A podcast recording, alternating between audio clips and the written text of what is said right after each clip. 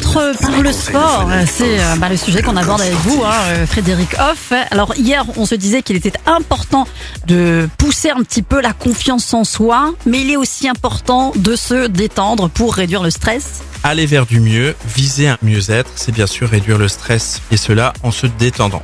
Évidemment, dans le sport, on peut effectivement aussi aller dans cette direction-là. Pourquoi? Parce que tout simplement, dans beaucoup de sports, on doit travailler sa respiration.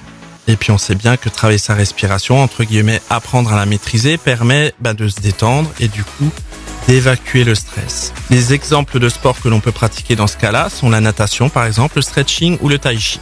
Mhm. C'est vraiment des activités où on pose les choses, où on prend le temps de faire les choses. Même en natation, si on respire mal, si on est speed ou n'importe quoi, ça ne marchera pas.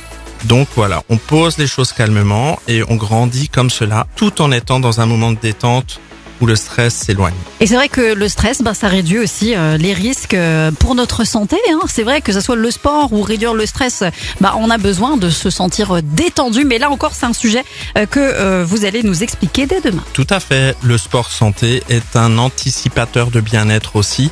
Agir pour justement éloigner les maladies. Et on verra ça demain. À demain.